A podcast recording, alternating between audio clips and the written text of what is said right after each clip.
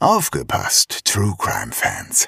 Am 8. Juni 2024 bringen Zeno, Shaggy und Lisa ein exklusiv für diesen Abend gestaltetes Sommer-Special ihres True Crime Podcasts Mörderische Heimat auf die Bühne. In der einzigartigen Open-Air-Atmosphäre des Museumshofes Fulda werden dabei zwei echte Kriminalfälle zum Thema Sommer, Urlaub und Reisen vorgestellt. Zwei Fälle aus fernen Ländern, in denen einige von uns vielleicht auch schon ihren Urlaub verbrachten.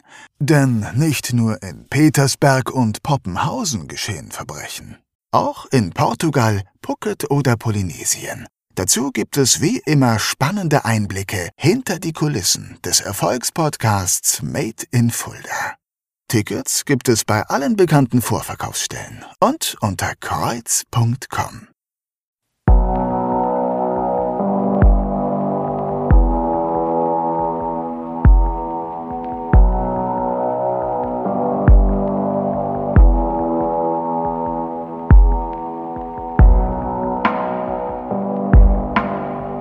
Mörderische Heimat.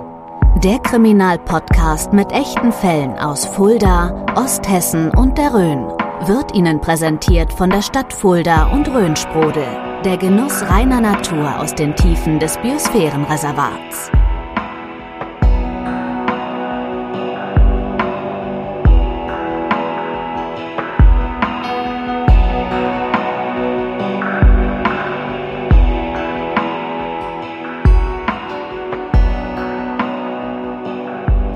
Herzlich willkommen zur zweiten Staffel des Podcasts Mörderische Heimat. Wir sind zurück, Staffel 2. Wir sind wieder da.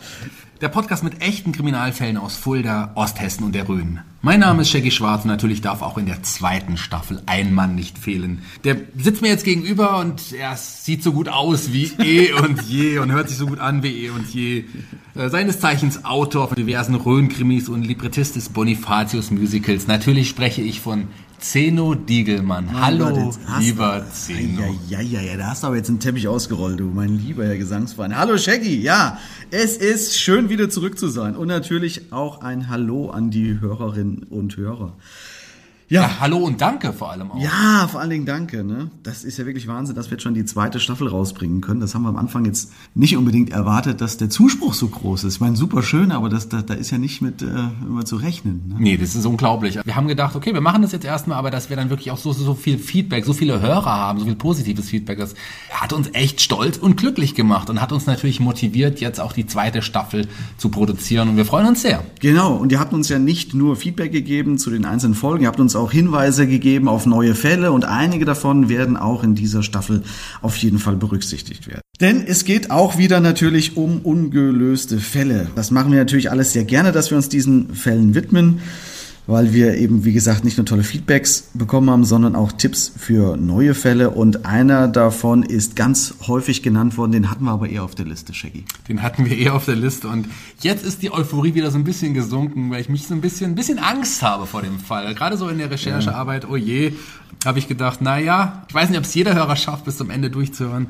Warten was ab, denn du hast es gesagt, ihr habt uns gebeten, auch diesen Fall zu besprechen und äh, das machen wir natürlich auch, denn das ist einer der bekanntesten Kriminalfälle Deutschlands und dazu einer der ja, skurrilsten Fälle überhaupt. Ja, das ist äh, ein ebenso spektakulärer wie erschütternder Fall, der weit über die Region für Furore sorgte und bekannt wurde. Aber bevor wir uns jetzt verlabern, Shaggy, hören wir uns doch einfach mal an, um was es geht. Denn hier ist unser Fall. Osthessen im März 2001. Es ist ein Freitag, kurz vor Ostern. Zwei Männer haben sich im Internet zu einem bizarren Treffen verabredet. Armin M. will seinen Bekannten Bernd B. mit dessen Einverständnis zunächst erstechen, dann zerlegen und im Anschluss aufessen. Der Kannibale von Rothenburg. Einer der kontrovers diskutiertesten Fälle der deutschen Kriminalgeschichte nimmt seinen Lauf. Boah, alter Vater, da haben wir uns gleich mal ein richtig dickes Brett ausgesucht. Ganz das, dickes Brett. Das wir jetzt bohren müssen. Ich glaube auf jeden Fall, das können wir schon verraten, das wird die längste Folge Mörderische Heimat, die wir bis jetzt hatten. Das bestimmt. Und äh, aber natürlich kommt man auch um diesen Fall nicht herum, wenn man ja, wenn man über Morde aus der Region sprechen Ja, will. das, das stimmt leider, das ist wahr. Ich denke, vielen ist der Fall noch bekannt, die Geschichte vom Kannibalen aus Rothenburg. Das ging durch die Presse und es ging ja auch über die Jahre hinweg in Deutschland äh, durch die Medien, weil es die Gerichte beschäftigt hat. Daher haben wir uns überlegt, dass wir ein bisschen anderen Fokus drauf legen wollen. Wir wollen vor allen Dingen eher das Umfeld der beiden Männer etwas beleuchten, um die vielleicht die Motivation ein bisschen besser zu verstehen oder sagen wir lieber eher versuchen zu verstehen. Versuchen zu verstehen. Das ist definitiv die richtige Beschreibung. Man kann auch versuchen, sich in die Psyche hineinzuversetzen. Verstehen wird da sicherlich schwierig. Aber bei den Recherchen zu diesem Fall sind wir auf sehr viele Informationen gestoßen, die wir so auch noch nicht kannten. Also ich zumindest nicht. Und die wir unseren Hörern auch mitteilen wollen. Ja, dazu bietet sich an, wie so oft mal einen Blick in die Kindheit der beiden zu werfen. Fangen wir mal mit dem Täter Armin M. an. Denn in seiner Kindheit tun sich sehr schnell Dinge auf, die schon beim Lesen so ein ungutes Gefühl hinterlassen. Willst du vielleicht anfangen? Ich fange an. Armin M., Armin Maivis, wir, wir kennen den Namen, ja. Armin M. wird am 1. Dezember 1961 in Essen geboren. Sein Vater Detlef ist der dritte Ehemann seiner Mutter Waltraud und ist 19 Jahre jünger als seine Frau. Äh, Der Vater verlässt die Familie, als Armin gerade acht Jahre alt ist. Weiß man denn eigentlich, warum er seine Frau und die Familie dann verlässt? Er hat wohl eine jüngere Frau kennengelernt und macht sich ja wirklich ohne groß zu verabschieden einfach aus dem Staub. Er setzt sich eines Tages ins Auto und fährt einfach davon. Ja, da geht's ihm schon los, denn der kleine Armin bekommt das mit und läuft noch weinend hinter dem Auto her, als der Vater aber dennoch einfach losfährt. Aber der hält nicht mehr an und das ist ein absolut traumatisches Erlebnis für den Kleinen. Sehr traumatisch. Also, zumal kurz darauf auch die anderen Männerfiguren aus seinem Leben verschwinden. Sein älterer oder ältester Bruder äh, geht zum Studieren nach Berlin, dann auch der zweite Bruder, also Halbbrüder sind das in dem Fall, alle weg. Ja, und nur der kleine Armin bleibt jetzt bei seiner Mutter zurück in dem kleinen Haus in Essen-Holsterhausen. Und nun fehlt es ihm natürlich an männlichen Vorbildern. Genau, also er hat nur noch seine Mutter, eine jetzt zu dem Zeitpunkt verbitterte Frau, deren dritte Ehe gescheitert ist und nun noch den Hass auf alle Männer schürt. Und das hinterlässt natürlich auch tiefe Spuren bei Absolut, dem Jungen. ja. Obwohl Armin in der Schule nach außen ganz normal wirkt erstmal. Ne? Er ist ein guter Schüler, vor allem in Mathe, was mir per se schon immer sehr suspekt Kann ist. ich, kann ich mir vorstellen. Es ist allerdings ein bisschen so, dass er relativ schüchtern ist und er wird von seinen Mitschülern öfter gehänselt, weil seine Kleidung auch so ein bisschen altbacken wirkt und man muss dazu das zeitlich ein bisschen einordnen. Es ist Anfang der 70er Jahre und die anderen Jungs tragen natürlich längst Jeans und coolere Sachen, aber seine Mutter zieht ihn so an, wie sie will und hält ihn auch sonst an der kurzen Leine.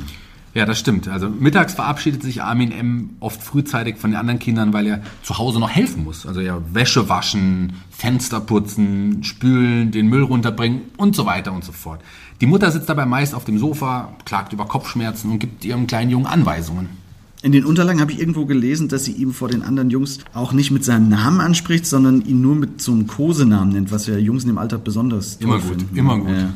Also sie demütigt ihn dadurch vielleicht sogar so ein bisschen, kann man sagen. Ich habe das irgendwo, wo hab ich, irgendwo habe ich doch genannt, wie sie äh, geguckt, wie sie ihn nennt. Hier zu den Freunden sagt die Mutter oft Sätze wie Minchen, also die Kose von, von Armin. Minchen war nicht brav. Minchen darf nicht mit zum Spielen. Minchen hat Hausarrest. Und äh, lieber Zenochen, wie, wie reagiert Minchen denn darauf? Ja, Minchen schweigt und lächelt, wie er das eigentlich immer macht. Denn Armin hat schon früh aufgegeben, sich gegen diese Demütigung seiner Mutter zu wehren. Die Übermacht von einem Erwachsenen ist als Kind einfach äh, viel zu groß. Da ist er nicht gewachsen. Und die Mutter formt ihn zu einem Menschen ohne eigene Identität. Zu einem, der allen gefallen will, der irgendwie keine eigene Meinung hat, der immer nachgibt. Das sagt ein Bekannter bei der Vernehmung später. Der jüngste Sohn ist jetzt der letzte Mann, den Waltraud Emma, also seine Mutter, an sich ketten kann. Und das macht sie auch. Das macht sie. Und das erinnert mich ein wenig an, an Norman Bates, oder? Das Ja. ist der Vergleich Psycho oder, oder Bates Motel. Ja. Ja, das ist mir sofort auch in den Sinn gekommen. Also auf Familienfotos sieht man die Mutter auch so gut wie nie lachen. Ihr, ihr Blick wirkt immer so ein bisschen düster und irgendwie verschlossen. Also Also im, im Universum seiner Mutter zählt offenbar nur sie selbst. Das kann man so sagen. Ja. Sie, sie ist sogar so irrsinnig vor Eifersucht, dass sie eine Bekannte wegen Mordes anzeigt. Und mhm. Der Vorwurf, Vorwurf ist völlig aus der Luft gegriffen. Und wenn man sich in einem vernünftigen Gespräch mit diesen haltlosen Behauptungen konfrontiert, dann reagiert sie oft mit hysterischen Anfällen oder täuscht sogar eine Unmacht vor. Ja, genau. Er findet sie nicht sogar irgendeine abstruse Geschichte oder mehrere abstruse Geschichten? Ab, ja, ja, das stimmt. Der, der, der Stern ähm, hat dazu mal was Interessantes herausgefunden. Ich habe es hier stehen, ich zitiere mal. In kleinen Heften schreibt Waltraud M. ihre Familiengeschichte auf und lässt sie drucken. Von Schlachten der Vorfahren erzählt sie in den neapolitanischen Kriegen und im Ersten Weltkrieg von ihrer Flucht als junge Frau im Zweiten Weltkrieg. Nur über ihre Söhne und über ihre Ehemänner verliert sie kein einziges Wort. Ja, mit Männern hat sie es nicht. Nee, hat sie absolut nicht. Und selbst Armin M. bezeichnet seine Mutter später als schrullig. Im, Im Polizeiverhör hat er ausgesagt, dass seine Mutter innerlich verhärtet gewesen mhm. sei, nachdem der Vater weg war und die Familie auseinandergebrochen ist. Und von da an habe sie sich nicht mehr für die Kinder interessiert. Und nun erschafft sich Armin eben auch einen neuen Bruder. Wie, wie meinst du das? Also wie, äußert sich ja, das? Der, also er schafft sich in seiner Traumwelt einen imaginären kleinen genau, Bruder. Ja, er, er, er nennt ihn sogar Frank, also er gibt ihm den Namen. Und auf den Namen kommt er, weil es in der Schule einen Jungen gibt, der so heißt und den er ziemlich toll findet. Und dieser imaginäre Frank wird die Person seines Vertrauens das ist auch wieder so ein bisschen wie aus dem Horrorfilm. Man kennt das, wenn so Puppen dann so als beste Freunde und so dienen.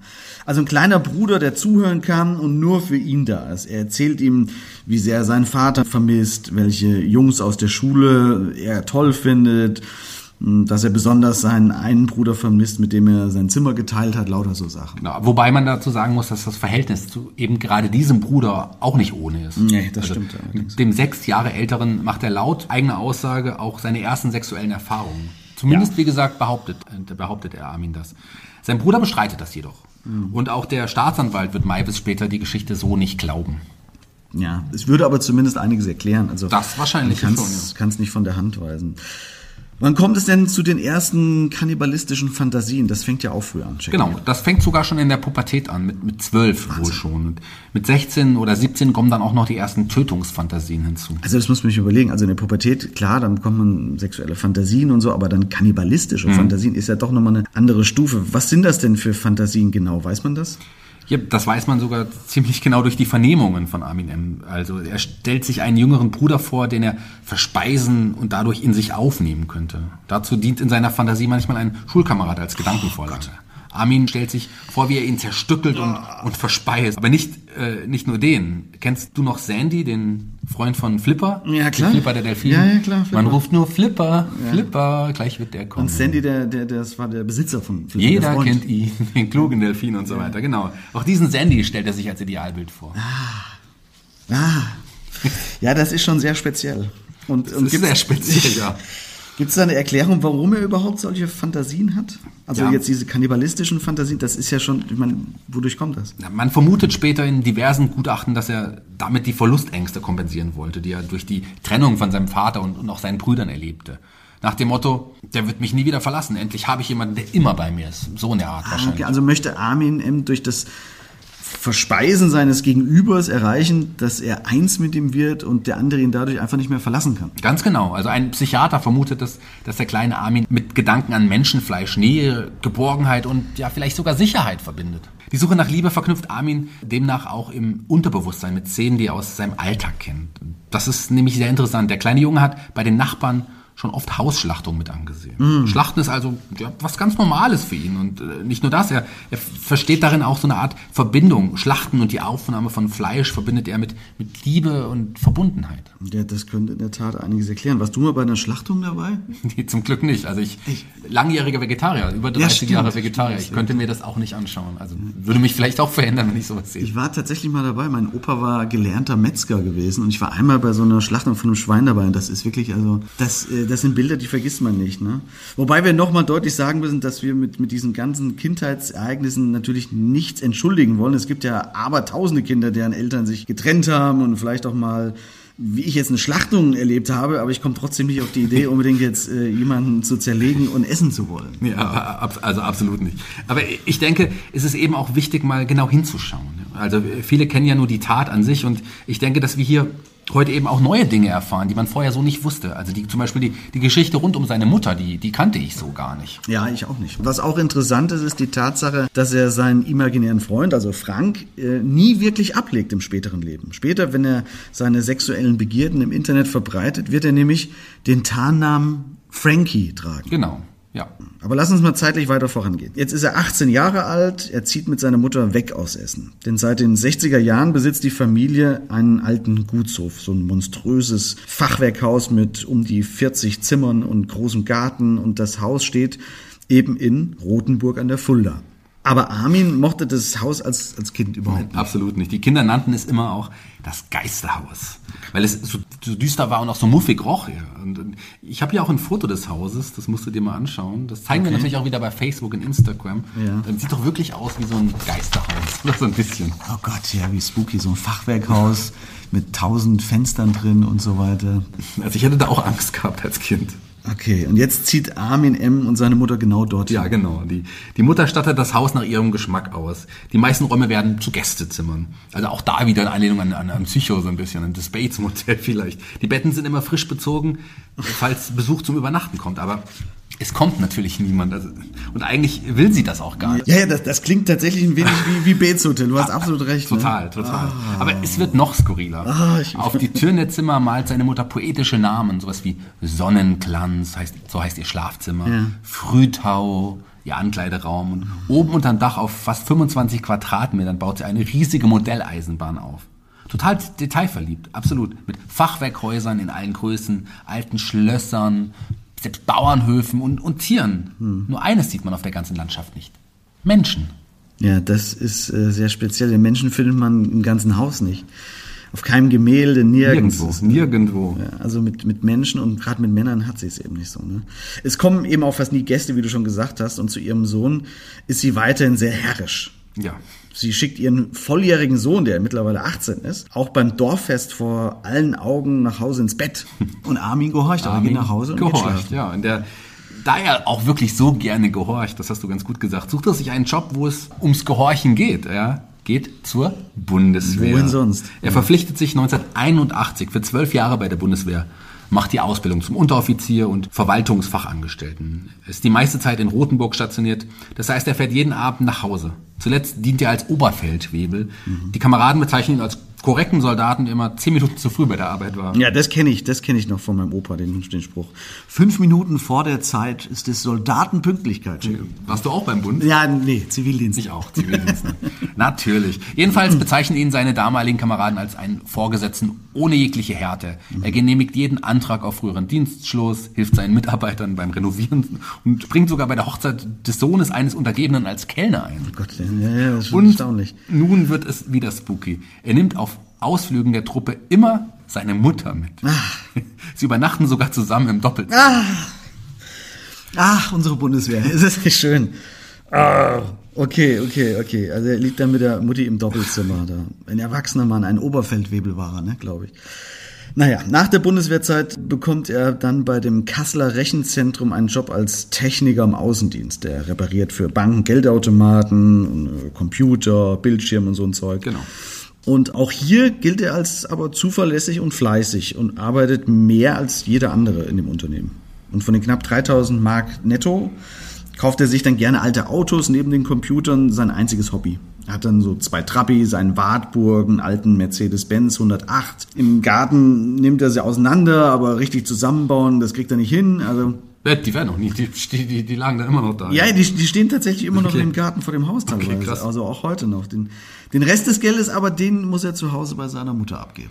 Das stimmt, aber viel interessanter ist noch, was er in seiner Freizeit treibt. Er begibt sich nämlich in die Welt seiner Kindheitsfantasien. Er liest Bücher, die von Kannibalen handeln, über Robinson Crusoe und Jeffrey Dahmer, dem legendären Serienmörder ähm, und Menschenfresser aus den USA, Ja, kennt man. ja. Er nimmt Berichte im Fernsehen auf über den Vietnamkrieg und Fritz Hamann, den Vampir von Hannover, der in den 20er Jahren mehr als 20 junge Männer brutal ermordete. Ja, ja, auch so ein Fall, genau. Armin M. schneidet Fotos von Körperteilen aus Katalogen aus und klebt sie auf so auf einen gezeichneten Grill. Er zerlegt barbie in, in ihre Einzelteile, die versteckt er dann, damit seine Mutter die nicht findet und, und so Also weiter. immer und so wieder fort. die Mutter, ne? Immer die kommt die immer wieder die Mutter. Ja, und jetzt rüstet er sich auch langsam auf. In seinem Kinderzimmer zieht er sich an einem Flaschenzug hoch, die Beine nach oben dabei. Und aus Schweinefleisch formt er einen Penis und Boah. legt sein eigenes Glied auf einem Frühstücksbrettchen daneben, lauter so Sachen. Und all das filmt er dann auch. Während er das alles macht, schaut seine Mutter im Wohnzimmer fern oder liegt schon im Bett, während er sich die selbstgedrehten Filmchen anschaut und dazu masturbiert. Ja, nach außen hin bleibt er aber weiter der hilfsbereite, freundliche und etwas naive Kollege. Freund und Nachbar, der Ja. nie besonders auffällt, aber immer extrem höflich ist. Hat er eigentlich jemals eine Partnerin gehabt? Eine richtige Freundin hat er wohl nie. Er behauptet es, aber er stellt nämlich im Büro das Bild einer Frau auf den Schreibtisch. Also die Frau sagt später bei der Polizei aus, mehr als ein Kuss sei das nie gewesen. Aber er stellt ein Bild auf. Wir stellen ein Bild auf. Armin M. erzählt hingegen, er sei mit ihr verlobt. Am Ende sagt er, dass es nicht geklappt habe, weil sie ihn ganz für sich wollte. Ja. Als er tatsächlich einmal den Antrittsbesuch bei einer Frau macht, sitzt seine Mutter im Auto auf dem Rücksitz. Das musst du dir mal vorstellen. Und Armin M. ist erstaunt, dass sich seine Bekannte darüber aufregt. Die Mutti. Die Mutti. Oh, die habe ich mitgebracht. Die sitzt hier hinten. Oh Gott, stell dir mal vor. Du beim ersten äh, Date oder sowas und fragst deine Mutter, kommst du mit bitte und setzt dich hinten ins Auto. Ganz genau. Warum hast du eigentlich deine Mutti hier zur Aufnahme mitgebracht? Die würde auch das meinen, glaube ich. Na gut, seine Mutter stirbt schließlich am 2. September 1999 im Alter von 77 Jahren. Da ist Armin M. dann 37 Jahre alt und er sagt, es ist furchtbar, jetzt bin ich ganz alleine auf der Welt. Er behauptet, er habe den Augenblick sogar gespürt, Ja. als seine Mutter starb. Obwohl er nicht mal zu Hause war, also er war irgendwo anderweitig unterwegs, aber hat es angeblich gespürt. In seinem Körper habe sich alles zusammengekrampft, hat er gesagt. Genau. Und jetzt ist der Zeitpunkt, an dem die mütterliche Kontrolle ihr Ende hat und die kannibalischen Fantasien konkreter werden. Jetzt ist die Zeit reif, alles in Realität umzusetzen. Er sammelt im Netz Fotos von Unfallopfern und abgetrennten Körperteilen und so weiter. Und auch im Internet findet er jetzt Gleichgesinnte, denen er zum ersten Mal von seinen Träumen erzählen kann. Die Internetforen haben dann so tolle Namen wie Verspeist, Gourmet oder Cannibal Café. Und mit insgesamt 430 Personen nimmt er sogar Kontakt auf. Armin M. schreibt unter seinem Tarnnamen Frankie, da haben wir ihn, da haben wir auch wieder. Kurzgeschichten. Über 50 solcher Schlachtgeschichten und Anleitungen speichert er auf seiner Festplatte. Darunter auch Rezeptideen für panierte Jungenleber und, und, und Penis mit Rotwein. Ah, okay, stopp. muss mal kurz durchatmen. Das muss man kurz sacken lassen. Okay, äh, wir müssen irgendwie weitermachen. Aber sein Doppelleben funktioniert ja. Es funktioniert. Ja, er erscheint jeden Tag pünktlich zur Arbeit in diesem Kasseler Rechenzentrum und er ist noch immer auf der Suche nach einer Frau fürs Leben, trotz allem. Also er mag ja Männer und Frauen, aber er ist auch auf der Suche nach einer Frau fürs Leben. Er meldet sich bei einem Heiratsinstitut an, geht abends in einen Puff namens Blue Moon und schläft aber dort auf dem Tresen ein. Und in Silvester 99 lernt er tatsächlich aber eine Frau kennen. Ja.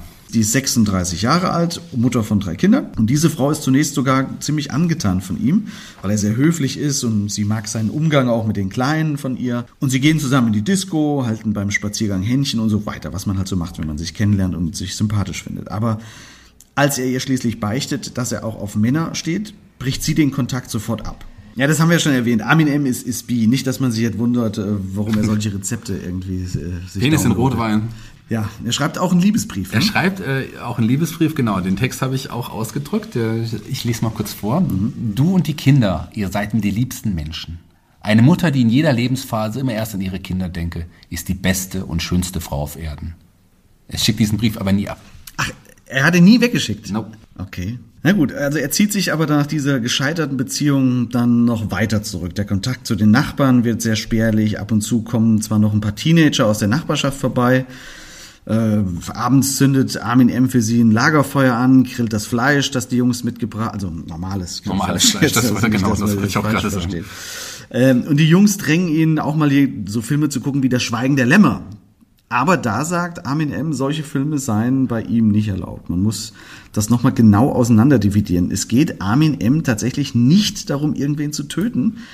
Es, es muss schon jemand sein, der ihm erstens gefällt Und zweitens, der diese Fantasie mitträgt. Er, er will niemanden ermorden gegen seinen Das ist ja das Kontroverse an dieser Situation. Es wird später zu einigen Treffen kommen, bei dem er ohne Probleme Menschen hätte töten können. Die bei ihm im Keller für Sexfantasien gefesselt auf der Schlachtbank liegen, aber das hat er nicht gemacht. Er, er wollte ja niemanden zwingen. Genau, und deswegen sucht er nachts im Internet nach möglichen Partnern, die seine Vorlieben teilen. Genau, in, in den, den Kannibalenforen schreibt Armin Maivis 60 Kontaktanzeigen. Schließlich auch eine Anzeige mit folgendem Wortlaut. Moment. Suche jungen, gut gebauten Mann, der sich von mir gerne fressen lassen würde. Aussagekräftige Körperfotos erwünscht. Wahnsinn, wenn man sich überlegt, um was es da geht. Ne? Ja, und es melden sich ja auch Leute. Ja, absolut. Im Frühjahr 2000 meldet sich zum Beispiel ein gewisser Matteo, der sich von Armin M. quälen, töten und essen lassen will. Und daraufhin richtet Armin M. im zweiten Stock des Hauses jetzt einen Schlachtraum ein. Das ist die ehemalige Räucherkammer des Gutshofs. Dort stellt er ein Bett rein aus Eisen und einen, einen Biergartentisch. Äh, da, mal, da habe ich doch auch ein Foto sogar von. Das kann ich dir mal zeigen hier.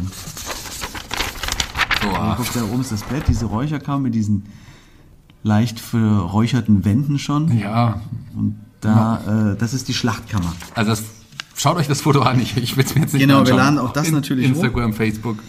Und die Wände dämmt Boah. er mit Matratzen und nagelt eine Pressspanplatte davor. Er stellt sich zum Test sogar dann draußen vors Haus, macht noch das Radio laut, um zu kontrollieren, ob man irgendwas draußen hören kann. Aber der Raum ist absolut schallisoliert jetzt und man hört gar nichts mehr. Und Armin M. ist zufrieden mit seiner Arbeit, macht Bilder des Schlachtzimmers und mailt sie jetzt diesem Matteo zu. Aber der, der meldet sich nie wieder. Der meldet sich nicht wieder. Kalte Füße bekommen. Ja, das kann man sagen. In diesen Internetforen sind natürlich wahrscheinlich auch viele Verbalerotiker unterwegs, die einfach nur diese Fantasie anmacht. Bestimmt, ja, Und klar. Wenn dann jemand tatsächlich Vorkehrungen trifft, um dich zu schlachten, dann schreckt das natürlich die meisten ab. Armin M. vereinbart insgesamt mehr als 30 Treffen, um seine möglichen Opfer kennenzulernen. Doch alle Verabredungen platzen. Bis er im Juli 2000 einen gewissen Jörg aus Füssen kennenlernt. Jo, genau. Der ist 31 Jahre, ist Hotelkoch und bietet allerdings nicht sich selbst, sondern zwei seiner Arbeitskollegen zum Verzehr an. Das finde ich auch sehr charmant. ne? Also ich hätte hier jemanden, den können Sie, können Sie verputzen. Gleich zwei. zwei. Und im Chat mailen sich die beiden an, schreiben dann hin und her, äh, malen sich Fantasien aus, wie diese beiden Kollegen, also die beiden jungen Männer mit einem Gummihammer betäuben und dann in dem Schlachtraum zerteilen und tauschen auch so ein paar Rezepte aus. Jungen Magen mit Hackfleisch Boah. gefüllt, sein gutes Rezept, schreibt dieser Jörg. Er könne es kaum erwarten, bis das zarte Fleisch auf seiner Zunge liege, antwortet dann Armin M., der nur vorgibt, an den beiden Kollegen interessiert zu sein. Denn in Wahrheit hofft er, dass sich genau dieser Jörg selbst als sein Opfer anbietet. Der findet diesen Jörg nämlich ziemlich gut. Das wäre das ideale Schlachtopfer für ihn, wie er sagt. Und Armin M. drängt diesen Jörg auch zu einem Treffen.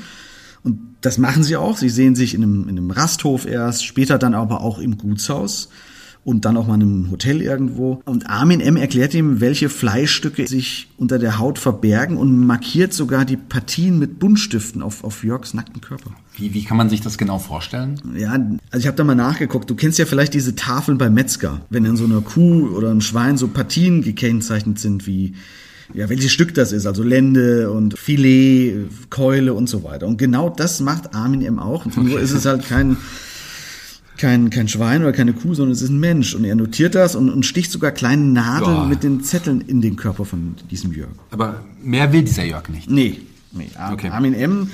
will ihn zwar immer wieder überreden, wie gesagt, äh, sich doch bitte von ihm schlachten zu lassen, aber dieser Jörg lehnt immer wieder ab. Er will die Schlachtung einfach immer nur spielen, weil es ihn einfach anmacht.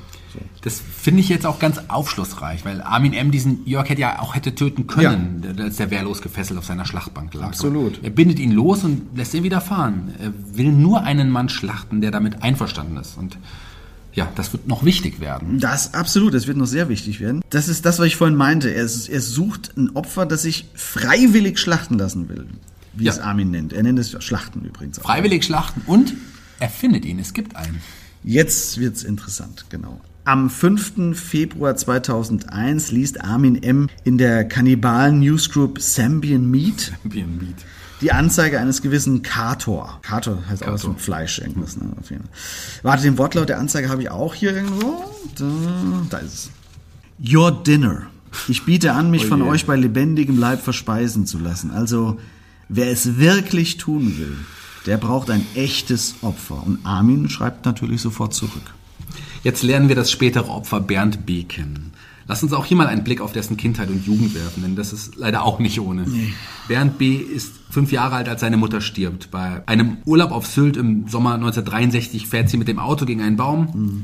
Tot. Der Vater, ein Allgemeinmediziner mit eigener Praxis im Berliner Stadtteil Zehlendorf, glaubt nicht an einen Unfalltod.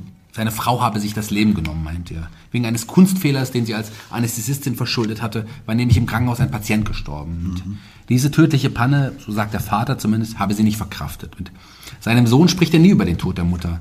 Der macht sich aber seine eigenen Gedanken und glaubt sogar, er sei schuld am Tod der Mutter. Ja, ich suche gerade hier schon nach einem Gutachten, was über diesen Bernd B. gestellt wurde. Genau, da haben wir das. Ähm, hier ist es. Womöglich habe Bernd B. diese Schuldgefühle mit dem Thema verbunden, das Jungen in diesem Alter sehr beschäftigt, dem Begreifen der eigenen Männlichkeit und der Bedeutung der Genitalien. Im irrationalen Kurzschluss, schreibt der Psychiater, könnte der Junge sein Geschlechtsteil verantwortlich gemacht haben für den Tod der geliebten Mutter. Also seine eigene totale Vernichtung und unendliches Leid könnten als einziger Ausweg erschienen sein, den Tod der Mutter zu sühnen. Wow. Er will sich also selbst bestrafen und auslöschen, weil er sich schuldig fühlt. Obwohl er ein sehr erfolgreicher Ingenieur ist. Also das Abitur ja. schafft Bernd B. mit einem Notendurchschnitt von 2,3 am Technischen Universität Berlin, studiert er Elektrotechnik. Die Prüfung zum Diplom-Ingenieur besteht er 1986 mit gut und er leitet daraufhin bei Siemens eine eigene Abteilung ein Leben in, ja, in scheinbar festen Bahnen. Genau, er ist wirklich sogar international angesehen. Ich habe auch mal ein Foto von Bernd B. hier. Das werden wir auch hochladen, so sah er aus. Mhm. Also ganz sympathischer ja, Kerl, wenn man ja. so sieht, ne? So. Normal. Genau. Ja, und er hat auch einige Beziehungen, Bernd B. 1987 lernt er eine Frau namens Ariane B. kennen. Die drei Jahre jüngere Frau meldet sich auf eine Kontaktanzeige im Berliner Stadtmagazin Tipp. Und es ist jetzt nicht unbedingt Liebe auf den ersten Blick, aber die beiden mögen sich. Und nach einem Jahr ziehen sie sogar zusammen. Bernd B äußert ihr gegenüber auch niemals irgendwelche ungewöhnlichen Wünsche, Sehnsüchte nach Erniedrigung und Schmerzen. Also das gab es nie in dieser Konstellation. Aber seltsam findet diese Ariane das äh, Verhältnis zum Vater zwischen Bernd B. Mhm. und dem Vater und sei sehr unterkühlt, wie die beiden miteinander umgingen. Und selbst als Erwachsener äh, traut Bernd B. sich nicht mal dem Vater zu gestehen, dass er raucht. Die Beziehung zu Ariane, die mittlerweile an äh, Multipler Sklerose erkrankt ist, endet mhm. 1994. Sie haben sich nichts mehr zu sagen. Daran ändert auch eine ja, Paarberatung nichts, denn Bernd B. will nicht über seine Gefühle sprechen. Mhm. Ja, nach der Trennung wird er immer häufiger aber bei den Strichern am Bahnhof Zoo gesehen. Denn auch Bernd B. ist bi. Und auf den dunkelhäutigen Immanuel, den er im Herbst 1995 anspricht, auf den wirkt er aber so ein bisschen verklemmt und unsicher. Aber mit dem Jungen entwickelt sich eine Freundschaft, die weit über das normale Stricher-Kundenverhältnis hinausgeht. Die beiden reden viel miteinander, die gehen spazieren, gehen zusammen in die Disco, ins Kino. Und beim Sex mit Immanuel, ja, da, da nennt er ab und zu schon mal so ausgefallene Wünsche. Ja, das kann man so sagen. Ja, der junge Stricher soll ihm in den Penis und in die Hoden beißen. Und einmal gibt er ihm sogar ein Fleischermesser. Dann sagt er irgendwie so, schneid ihn ab, du kannst dafür haben, was du willst. Ach. Und im Rollenspiel geht der Stricher auf die Wünsche seines Freiers auch ein, denn er glaubt ja, dass das eben nur ein Rollenspiel sei und dass er jetzt nicht wirklich verstümpelt werden will. Bernd B. ist aber neben dieser Affäre auch immer wieder mit Frauen zusammen. Also Ende 1999 zieht er dann mit einem gewissen René J. zusammen. Mhm. Der zieht, beziehungsweise zieht er bei ihm ein. Die zwei haben sich auf einer Party kennengelernt, gewalttätigen Sex verlangt ähm, Bernd B. nie von, von René. Okay. Vielleicht auch, weil er sich vor ihm schämt. Also die beiden leben zusammen wie ein altes Ehepaar. Doch wenn der Lebensgefährte nachts um zwei zur Arbeit in die Bäckerei geht, der ist nämlich Bäcker, da macht mhm. Bernd B. den Computer an. Gator, wie du es gesagt hast, nennt Gator, er sich. Ja. Schaltet Anzeigen in den kannibalen Newsgroups. Im Chat meldet er sich am 5. Februar 2001. Da meldet sich ein gewisser Frankie bei ihm. Den kennen wir ja. Genau, das ist Armin M. mit seinem Pseudonym, was wir auch schon kennengelernt haben. Genau, Frankie. Aber mhm. Frankie sucht ja junge Männer zwischen 18 und 30. Die also ist der zu alt eigentlich? Ist eigentlich zu alt. In seine ersten Mailern an Frankie macht Bernd B. sich da ja sogar ein paar Jahre jünger, um ihm scheinbar zu gefallen. Okay, kommen wir mal zum Tattag, würde ich sagen. Die beiden ja. Männer verabreden sich und Bernd B. will am Freitag, den 9. März 2001 jetzt nach Rothenburg kommen. Vor Freude könne er es kaum noch aushalten, schreibt hm. er. Dafür sei er geboren worden.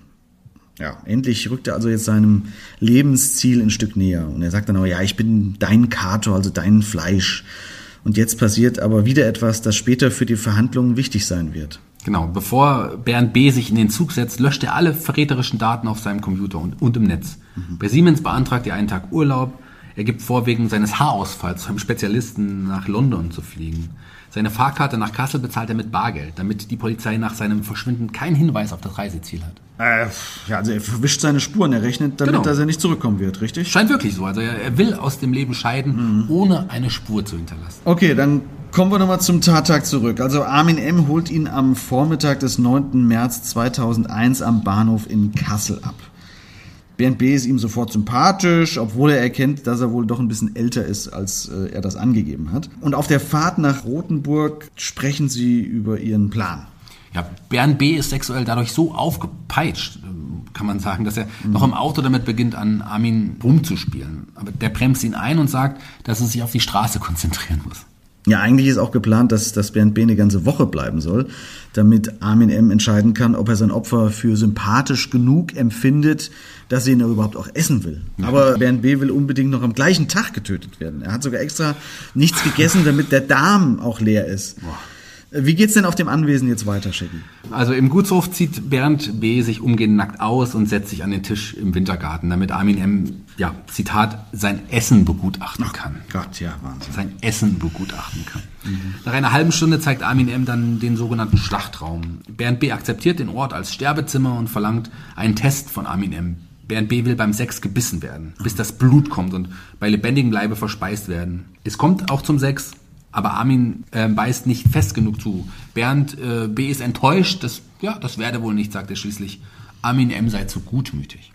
Ja, das haben wir schon von seinen Kameraden ja. bei der Bundeswehr gehört, ja, dass, die das bestätigt haben, dass er zu gutmütig so ist. ist. Jetzt auch beim Sex mit, mit so Bernd B.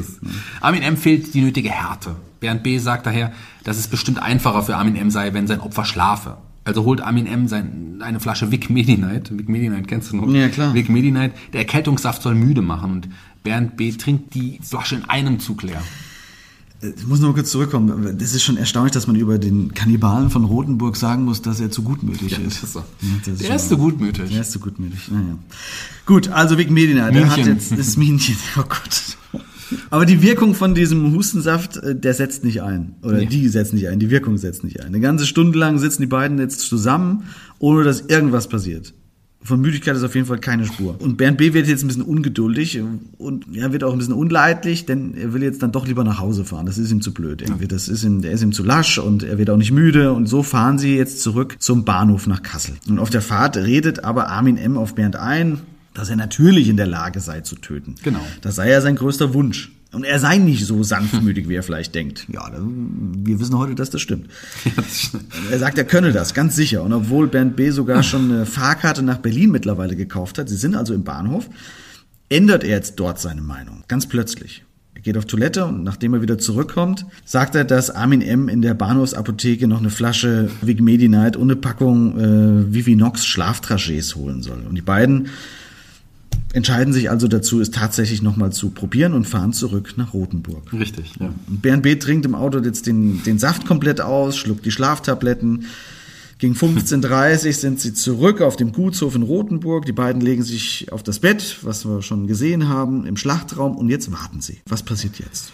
Auch jetzt will Bernd B. nicht müde werden. Ja. Eineinhalb Stunden liegen die zwei auf der Pritsche nebeneinander. Sie rauchen Zigaretten, streicheln, liebkosen sich und so weiter. Aber Bernd B. schläft einfach nicht ein. Er bleibt wach. Und irgendwann hat Bernd B. anscheinend genug und sagt, nun tu es. Schneid ihn doch endlich ab. Also ihn, den Penis. Genau. Und, und ja. ja. Armin... Der lässt sich das nicht zweimal eben, sagen. Der lässt sich das nicht zweimal sagen. Mehr noch, er schaltet daraufhin sogar seine Videokamera an und holt ein Messer. Als er schneiden will, ist das aber Messer zu stumpf. Ah. Er zweifelt langsam an sich selbst und holt das Schlachtmesser aus der Küche. Und das ist scharf genug. Ja. Ja, Bernd B. schreit auf, als er verstümmelt wird, ihm wird schwarz vor Augen, aber er fordert Armin M. auf, weiterzumachen. Mhm. Also er findet es gut. Trotz der ganzen Schmerzen natürlich. Ja. Das kann man sich vorstellen, was das für Schmerzen sein müssen. Und ja, und Armin M. tut das. Er trennt den Penis ab oh. und geht damit jetzt in die Küche. Ja, wir, wir erinnern uns, Bernd B.'s größter Wunsch ist, seine eigenen Genitalien mit jemandem zu essen und komplett ausgelöscht zu werden. Mhm. Puh, vorher verarztet Armin M. die, die blutende Wunde von Bernd B. und legt ihn in sein Bett, aber boah, Erzähl, erzähl du nochmal weiter, was da passiert ist. Ja, ja, obwohl das schnell erzählt ist. Ne? Armin M. teilt den Penis jetzt in zwei, zwei gleiche Hälften.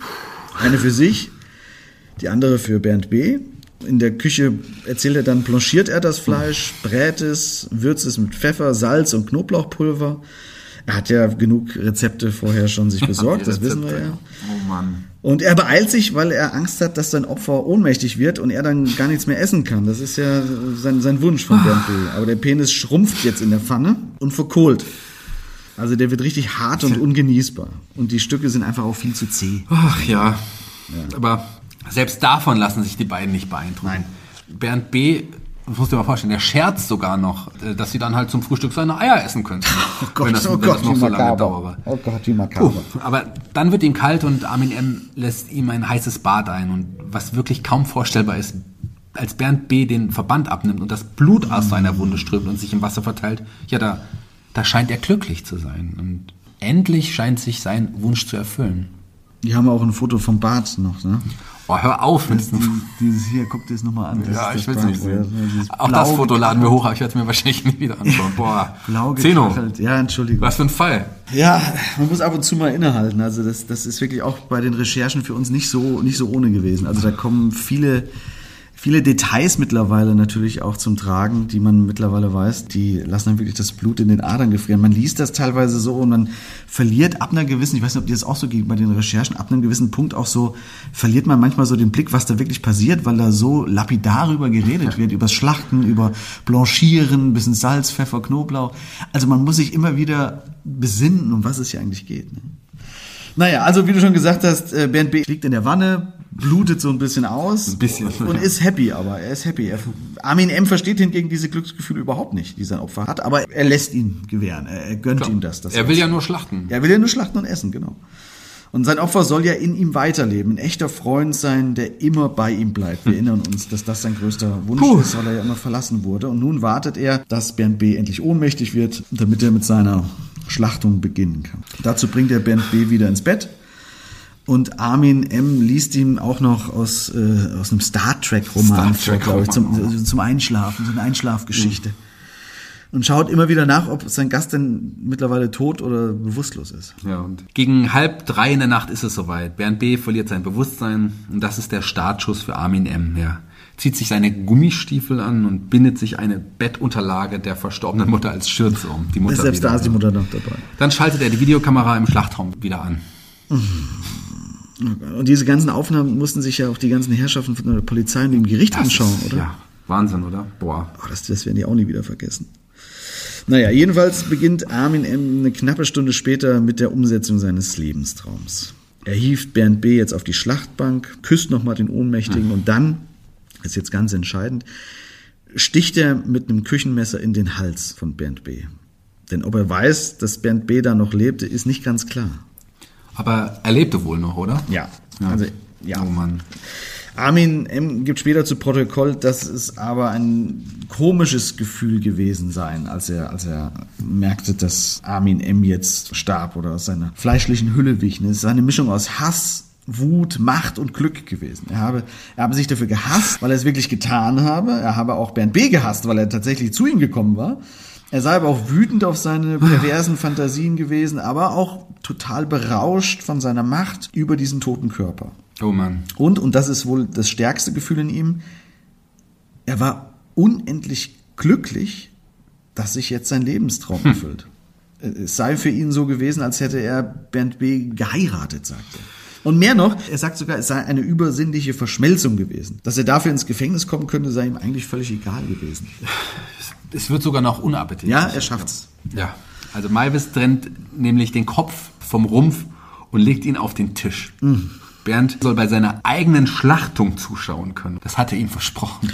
Ja, Kopf auf dem Tisch, das kennen wir. Das haben wir schon mal in der ersten Staffel in unserem Kopf auf dem Nachttisch gehabt. Genau. Du erinnerst dich? Oh, da, ja, da musste ich auch dran denken. Ja, also, Aber für die es noch nicht Boah. gehört haben, gerne mal in der Staffel 1 reinschauen. Da haben wir auch schon mal einen Kopf auf dem Tisch stehen. Ja, sorry, mach weiter. Puh, Sorry. also jedenfalls zerteilt Armin M. den Körper und schneidet etwa, etwa 30 Kilogramm Fleisch, 30 Kilogramm Fleisch heraus. Und dabei spricht er immer wieder mit dem Kopf von Bernd B.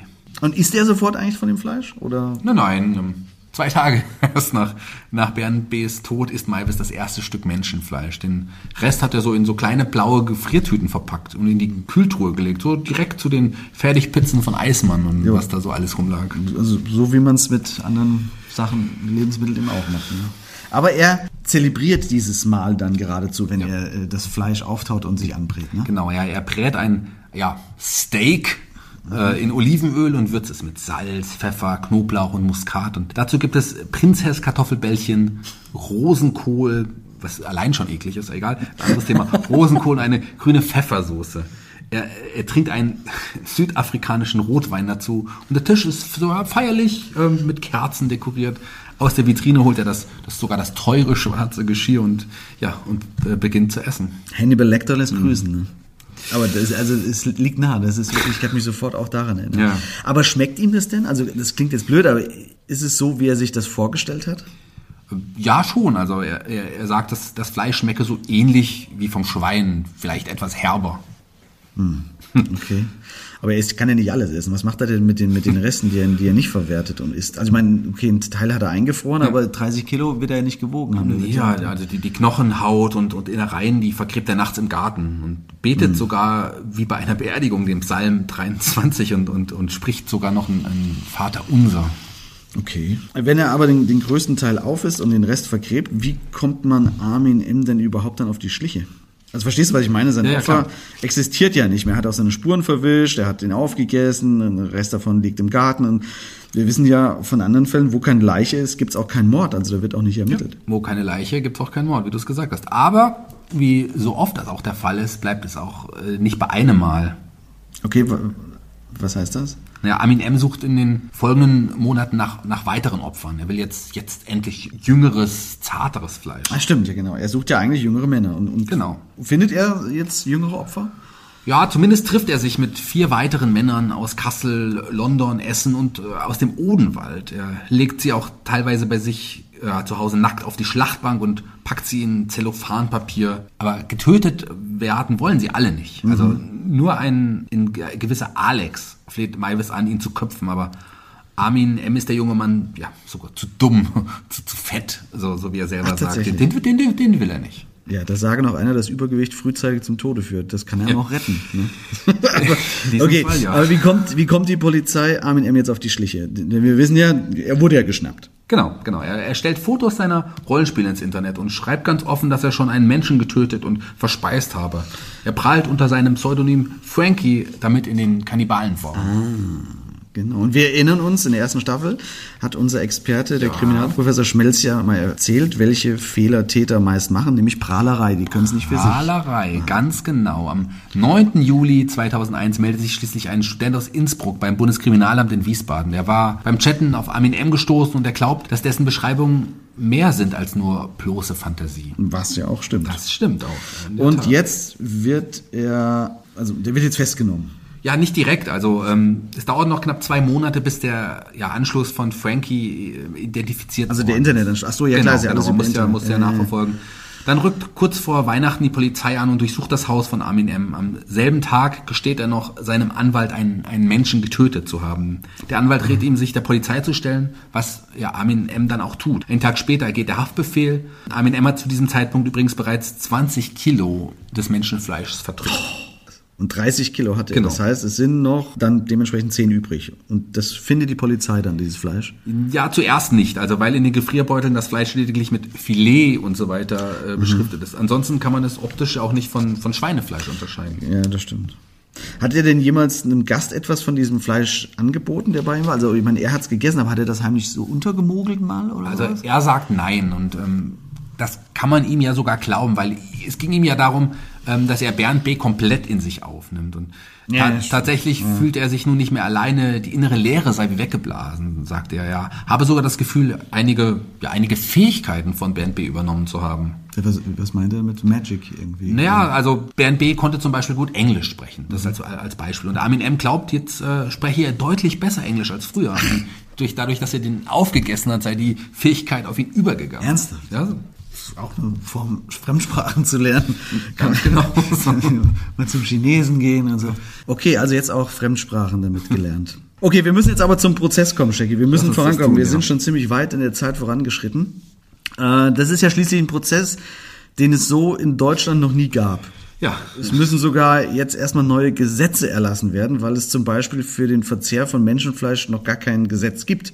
Nee, gibt Außerdem hat Bernd B. ja in seinem gewaltsamen Tod eingewilligt. Das ist auch eine Besonderheit. Und das gibt es sogar als Beweis auf den Videobändern. Genau, das wurde ja genau. aufgenommen. Wie lautet denn jetzt die genaue Anklage überhaupt? Also die, die Staatsanwaltschaft Kassel erhebt gegen Armin Maivis Anklage wegen Mordes zur Befriedigung des Geschlechtstriebes in Tateinheit mit Störung der Totenruhe. Armin M. habe es als Nervenkitzel empfunden, Bernd B. zu töten. Die kannibalischen Handlungen und das Ansehen des Videofilms habe er dazu als sexuell stimulierend empfunden. Ihm sei zudem bewusst gewesen, dass Bernd B. noch lebte, als er mit dem Messer zustarb. Wobei, da, da wehrt er sich jetzt ein bisschen dagegen, das ist nicht so ganz klar, aber wahrscheinlich ist es so, weil er berichtet auch davon, was das für ein tolles Gefühl war. Tötung auf Verlangen, wie, Ja. wie man es zum Beispiel bei Patienten im Endstadium einer schlimmen Krankheit äh, kennt, scheidet nach Ansicht der Ankläger aber aus. Also weil Bernd B. wegen seiner Persönlichkeitsstruktur nicht in der Lage gewesen war, voll verantwortlich für, über seinen Tod zu entscheiden. Okay, das stimmt, ja, ja. Er hatte ja Medikamente und Alkohol auch im hohen Maße zu sich genommen. Ja, auch das, aber nach Ansicht der psychiatrischen Gutachtens ist der Angeklagte jedenfalls voll schuldfähig. Ja, und Armin M. bereut die Tat ja auch gar nicht. Nee. Den Gutshof in, in Rothenburg, Wüstefeld, so heißt der Stadtteil übrigens, ähm, den will er nicht verkaufen. Ne? Nach, Nee. nach vier bis fünf Jahren hofft er sogar wieder frei zu sein. Aber, Das denkt er ja. aber daraus wird nichts. Nicht, daraus wird nichts, Alter. Im Dezember 2003 beginnt der Prozess. Und eigens äh, für diesen Prozess gibt es, wie du eben auch gerade schon gesagt hast, Anträge, Gesetze zu ändern oder neue zu erlassen. Die Staatsanwaltschaft fordert in ihrem Plädoyer eine lebenslange Freiheitsstrafe. Verteidiger Harald Ermel plädiert hingegen auf ein Verfahren wegen Tötung auf Verlangen und damit auf ja, höchstens fünf Jahre Freiheitsstrafe. Ja, man muss jetzt natürlich aber ehrlicherweise sagen, das, das ist in der Tat keine eindeutige Sachlage, muss ich sagen. Egal Ja. wie man zu dem Thema. Ja, also Ja. ein klassischer Mord ist es, ist es, ist es nicht so richtig. Naja, also wenn man die Mordmerkmale sieht, die wir ja auch in unserem ja, dritten Fall auch kennengelernt haben, erste Staffel, ähm, Gerhard Schmelz, ähm, dann ist das tatsächlich nicht eindeutig. Ein Jurist kann das sicher besser erklären. Aber was hältst du denn auch davon, wenn wir jetzt unseren heutigen Experten dazu anrufen? Ja, unbedingt. Sehr gerne. Nachgehakt. Die Expertenmeinung. Mit freundlicher Unterstützung des Podcasts 43,5 Minuten. Hier erzählen interessante Persönlichkeiten von Kai Pflaume bis Moses Pelham ihre Geschichten rund um Turnschuhe, Musik und Lifestyle. 43,5 Minuten. Der Podcast eures Lieblings-Sneaker-Stores 43,5. Wir sprechen heute mit Jessica Dames. Sie ist Master of Laws, schreibt gerade ihren Doktortitel und hat diverse Vorträge zum Fall Armin M. gehalten. Hallo, Frau Dames. Ja, hallo zusammen.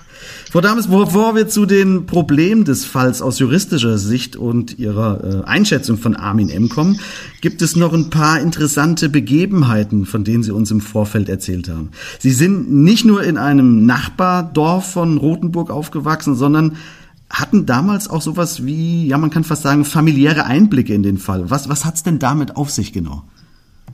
Ähm, genau, mein Patenonkel, der hatte damals die Anfrage bekommen, ob er den Fall übernehmen möchte, aber ähm, er hatte den dann an einen Kollegen abgegeben, da ich denke, das war ihm dann etwas doch zu heftig gewesen. Also er hätte ihn verteidigt ansonsten.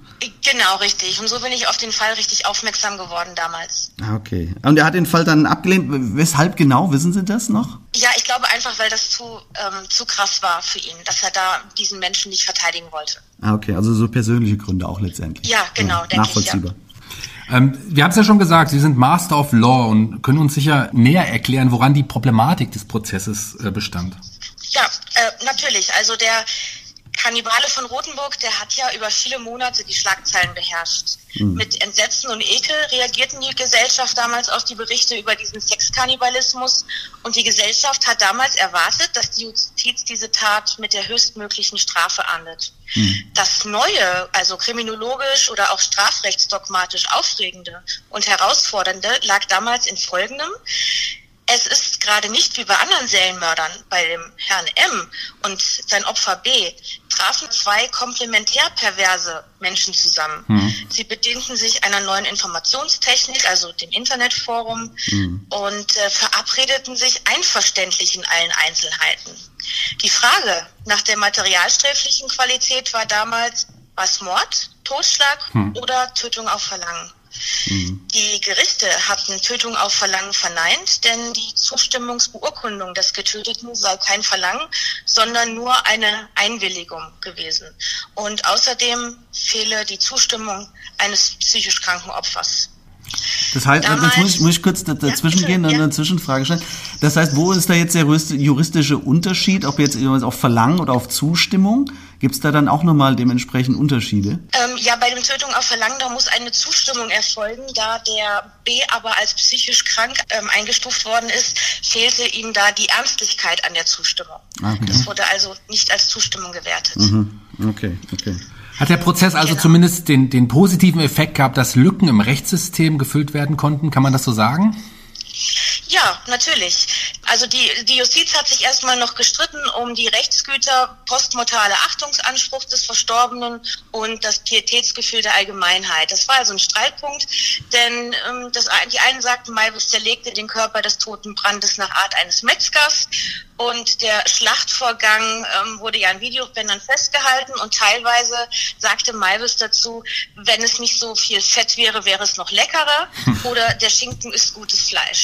Okay. Die Frage stellte sich also, ist das Schlachten an sich schon ausreichend? Das Gericht sagte dann ja, das oberste äh, Landesgericht. Die zynischen Äußerungen wären im Video festgehalten worden und der Richter meinte, Maivis hätte damit der Menschheit seine Verachtung bezeugen wollen. Daraufhin ist er dann vom Landgericht am 9. Mai 2006 mit Mordes zu lebenslanger Freiheitsstrafe verurteilt worden. Hm. Und es gab ja auch, auch das Problem, soweit ich weiß, dass es manche Gesetze noch gar nicht gab für gewisse Dinge. Also die mussten praktisch erst so ja mehr oder weniger erfunden werden, wie Verspeisen von Menschenfleisch.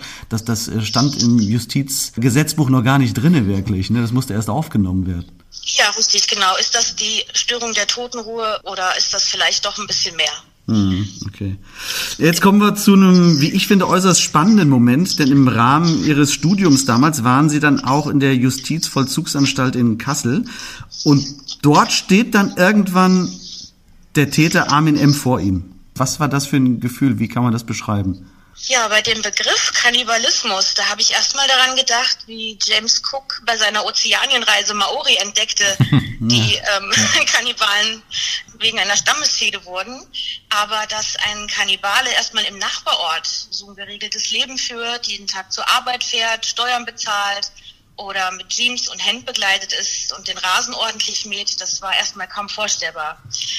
Ich habe Maivis jedoch bei meiner Begegnung in Haft als sehr freundlich, intelligent, zuvorkommend und auch sehr eloquent erlebt. Mhm. Er ist ein gepflegter Mann mit guten Manieren und äh, war ein aufmerksamer Zuhörer. Ist das ja. auch so ein bisschen die Gefahr dann dabei, dass man in diesem Menschen einfach was anderes sehen möchte und das bestätigt sich dann nicht?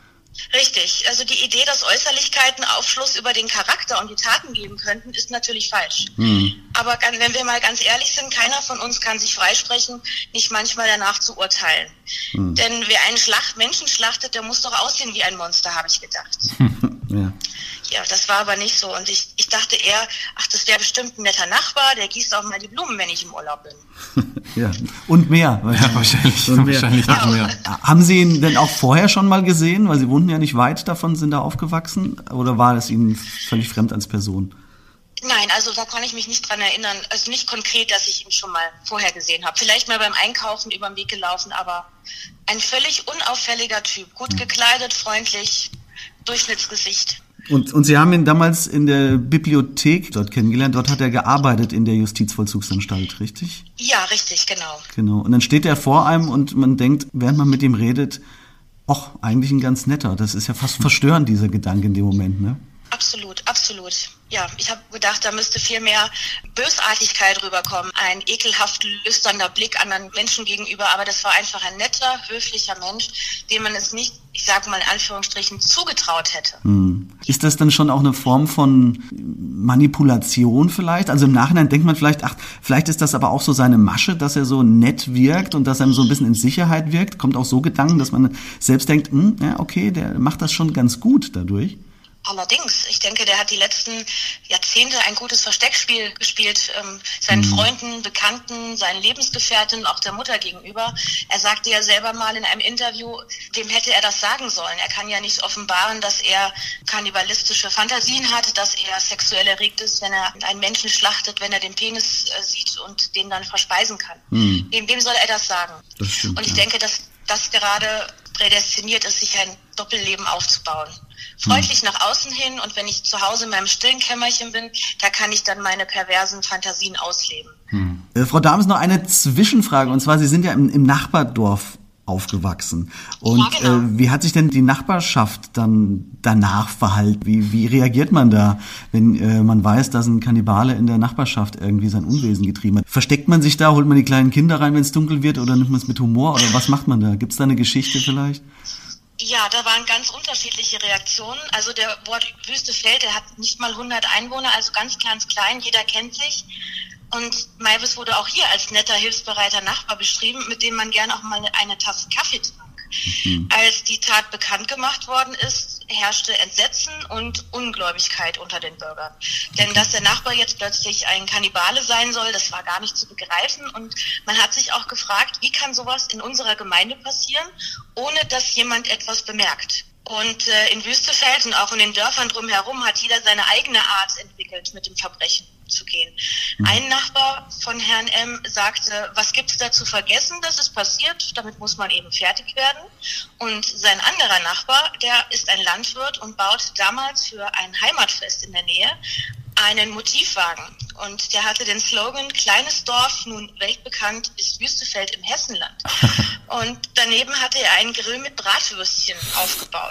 Oh, das ist also so das ist schon makaber. ein sehr schwarzer Humor. Ja, genau. Definitiv. Na ja, gut, aber ist vielleicht eine Art, damit umzugehen. Wahrscheinlich einfach. Genau. Die Strafe ist ja nun beinahe abgesessen, Frau Dames. Was passiert nun? Was, was ist Ihre persönliche Meinung? Sicherheitsverwahrung oder kommt Armin M. nach der Verbüßung seiner Strafe nun frei? Was, was denken Sie? Es ist nicht verständlich, wenn eine Wiederholungsgefahr ist, wieso er nicht in einer speziellen Klinik behandelt wird. Wenn den Kannibalen von Rothenburg in Zukunft blutige Fantasien bedrängen, da wird es schwer, die Notbremse zu ziehen. Ja, ja. Ich habe einen Bericht von Professor Rudolf Eck, einem Kriminalpsychologen, ge gelesen, der sagt, die Rückfallgefahr ist sehr, sehr groß. Hm. Denn Herr M. leidet an einer schweren seelischen Störung und der sitzt in einem normalen Gefängnis, was eigentlich nicht nachvollziehbar ist. Aber der Knackpunkt ist, Maivis gilt als voll schuldfähig. Bei der grausamen Umsetzung seiner Gedankenwelt war er nämlich durchaus zurechnungsfähig. Das haben ihm Gutachter bescheinigt. Okay. Und wenn jemand voll schuldfähig ist, kann er laut Strafgesetzbuch nicht im Maßregelvollzug untergebracht werden. Und deswegen wird er nicht in einer speziellen Klinik behandelt. Also warten wir es einfach mal ab, was da kommt oder was auch nicht kommt. Man weiß nicht genau. Also es ist eigentlich eher hinderlich, dass er da kein, ich sage jetzt mal, psychologischer Fall ist, weil man ihn deswegen genau. nicht in so eine Art Sicherheitsverwahrung nehmen kann, in eine psychologische Genau, und zumindest. ihm da auch nicht die Behandlung, die er vielleicht auch bräuchte, äh, zukommen lässt in einer ah, okay. forensischen Psychiatrie. Also wird uns der Fall noch ein bisschen beschäftigen. Ja, wow. Also vielen, vielen Dank, Frau Dames. Das ist äh, wirklich, das sind wahnsinnig interessante Einblicke von jemandem, der den Fall jetzt nicht nur aus den Akten kennt oder Zeno und den wirklich die Person wirklich kennengelernt hat. Also sogar persönlichen Kontakt hatte. Wahnsinn. Vielen, vielen Dank, Frau Dames. Ja. Ja, gerne doch. Tschüss, ciao. Ja, tschüss. Boah, was für ein Fall, Shaggy. Boah, definitiv wird er die Menschen noch äh, wahrscheinlich sehr, sehr lange beschäftigen. Ja, mich auch. Ja, und mich hat er auch beschäftigt. okay. Es ist das erste Mal der Fall gewesen, dass ich von einem, ja, von einem unserer Fälle sogar geträumt habe. Äh, wirklich jetzt? Ja. Okay. Ich hatte eine Nacht lang ganz viele Dokus dazu gesehen, so Interviews mit Armin Maivis, wo er, glaube ich, zweieinhalb Stunden einem Profiler Rede und Antwort steht. Puh. Und da habe ich dann geträumt, dass ich, äh, pass auf jetzt, dass ich neben Armin Maivis im Auto saß und ihn interviewt habe. Und am Ende wurde er dann ganz ruhig, hat mich angeschaut und gesagt, dann ist das Interview wohl jetzt zu Ende. Und dann hat er so einen Elektroschocker geholt und mich getasert. Oh Gott. Ja, wir, also Sie, Sie, Sie hören schon, meine, meine sehr verehrten Damen und Herren, wir geben hier wirklich alles für diesen Podcast. Oh. Aber, aber zurück, zurück, zurück zum Fall. Ähm, wir müssen jetzt mal zum Ende kommen langsam. Ja, bitte. Ja, bitte, ja. Also Armin wird also nicht wegen Tod auf Verlangen verurteilt, sondern wegen Totschlags. Ach, ja, so ist es. Also am, am 30. Januar 2004 ergeht das Urteil vom Landgericht Kassel und Armin M. wird zu achteinhalb Jahren Haft verurteilt. Also Totschlag. Aber so richtig glücklich ist das Gericht ja auch nicht mit dem eigenen Nee. Urteil. Also wird das Urteil nochmal zur Überprüfung an das Bundesgericht geschickt. Genau, und am 22. April 2005 hebt der Bundesgerichtshof das Kasseler Urteil auf und verweist den Fall an das Landgericht Frankfurt zur Neuverhandlung. Am 9. Mai 2006, also nochmal ein Jahr später, wird Armin M. dort schließlich zu einer lebenslangen Freiheitsstrafe verurteilt. Jetzt allerdings doch wegen Mordes und Störung der Totenruhe, die das Verzehren einer Leiche nach Auffassung des Gerichts darstellt. Ah, Okay, dann haben sie das, das so eingeordnet, dass also jetzt Essen von Toten die Totenruhe Störung der Totenruhe. So, also, ja, wie gesagt, man muss das ja erst äh, nach Gesetzen sozusagen einordnen. was Genau. das war. Der Bundesgerichtshof bestätigte diese Entscheidung im Februar 2007 nochmal. Eine hiergegen gerichtete Verfassungsbeschwerde von Armin M. wurde vom Bundesverfassungsgericht allerdings abgelehnt. Und im November 2017, wir kommen jetzt also in die Jetztzeit so ein bisschen näher, stellt Armin M. dann nochmal einen Antrag auf vorzeitige Entlassung aus der Haft. Ja. Ja, das äh, Landgericht Kassel lehnt den Antrag aber ab, worauf er eine Beschwerde beim Oberlandgericht Frankfurt einlegt. Das Oberlandgericht ja, verwirft aber am 27. September 2018 äh, auch diese Beschwerde, weil das Landgericht zutreffend angenommen habe, dass dem Verurteilten gegenwärtig keine günstige Prognose, ich sag's nochmal, keine günstige Prognose gestellt werden könne. Dieser Beschluss ist nicht anfechtbar. Somit bleibt Armin M. weiterhin im Gefängnis. Aber er schmiedet trotz allem weiterhin Zukunftspläne. Denn der Anwalt von ihm erklärt, dass sein Mandant nach seiner Entlassung gerne ein ganz ruhiges, anonymes Leben führen möchte. Boah. Bereits jetzt dürfte er ja tagesweise und in der Begleitung von zwei Beamten die Justizvollzugsanstalt teilweise verlassen. Und denn auch eine Frau habe er mittlerweile kennengelernt, sagt er, und mit ihr Ja. sogar eine Beziehung aufgebaut. Ganz genau. Aber wir haben ja gerade gehört, dass die Prognose nicht so Nicht gut so gut. sei. Seine Neigung, meint sein Anwalt, ist zwar nicht wegtherapierbar, aber er sei intelligent und begreife, dass es ja Unrecht wäre, diese Neigung abermals auszuleben. Und daher wird er das auch nicht wieder tun. Sagt sein Anwalt. Sagt sein Anwalt. Sagt sein Anwalt. Ja. Naja, diese entscheidenden Psychiater sind da anderer Meinung. Also, Ja. sie halten Maivis für brandgefährlich. Sollte Armin M. freikommen, will er, so sein Anwalt, völlig neu beginnen. Ja, das sagt jetzt der Anwalt wieder. Er habe auch eine nette Frau, geschieden, eine Tochter, kennengelernt. Sie habe ihm kurz nach seiner Verhaftung ein, ja, ein Aufmunterungsschreiben ins Gefängnis geschickt. Und in der Folge daraufhin entwickelte sich eine ja, echte ja, Brieffreundschaft erstmal und später dann auch eine ja, echte Beziehung, inklusive regelmäßiger Treffen in der sogenannten Kuschelzelle. Mit Armin M. in der Kuschelzelle. Das muss man aber auch wollen. Ne? Ich kann mir nichts Schöneres vorstellen. Ich habe mir auch Oh. gerade überlegt, wie so ein Aufmunterungsschreiben wohl aussehen könnte. Ne? So, das wird schon wieder, kann ja jedem Mal passieren oder so. Naja. Shaggy, wir müssen sagen, wir gehen jetzt auch in die Kuschelzelle, würde ich sagen. Nee, heute nicht mehr. Und machen das Licht für heute aus. Das schon, ja. Ja, hinter uns und hinter diesem Fall bleiben also Familientragödien und ein Fall zurück, der die deutsche Justiz wie kaum ein anderer Fall wahrscheinlich in den letzten 50 Jahren beschäftigt hat. Ja. Und das hier in, in unserer Region. In unsere Region, ja, so ist es. Das, ja, das war's wieder mit mörderischer Heimat Machen für wir heute. das Kapitel für heute zu. Machen wir das Kapitel zu. Wir sind wieder zurück mit Staffel 2. Das war erste Folge von Staffel 2. Unser insgesamt siebter Fall. Wir hoffen, wir hören uns in 14 Tagen wieder mit einem weiteren Fall, der uns dann nicht vielleicht Albträume beschert, wobei Wir schauen mal. wir schauen mal. Dann würde ich sagen, bis dahin verabschieden wir uns an meiner Seite Zeno Diegelmann. Und mir gegenüber Shaggy Schwarz. Bis zum nächsten Mal. Mörderische Heimat.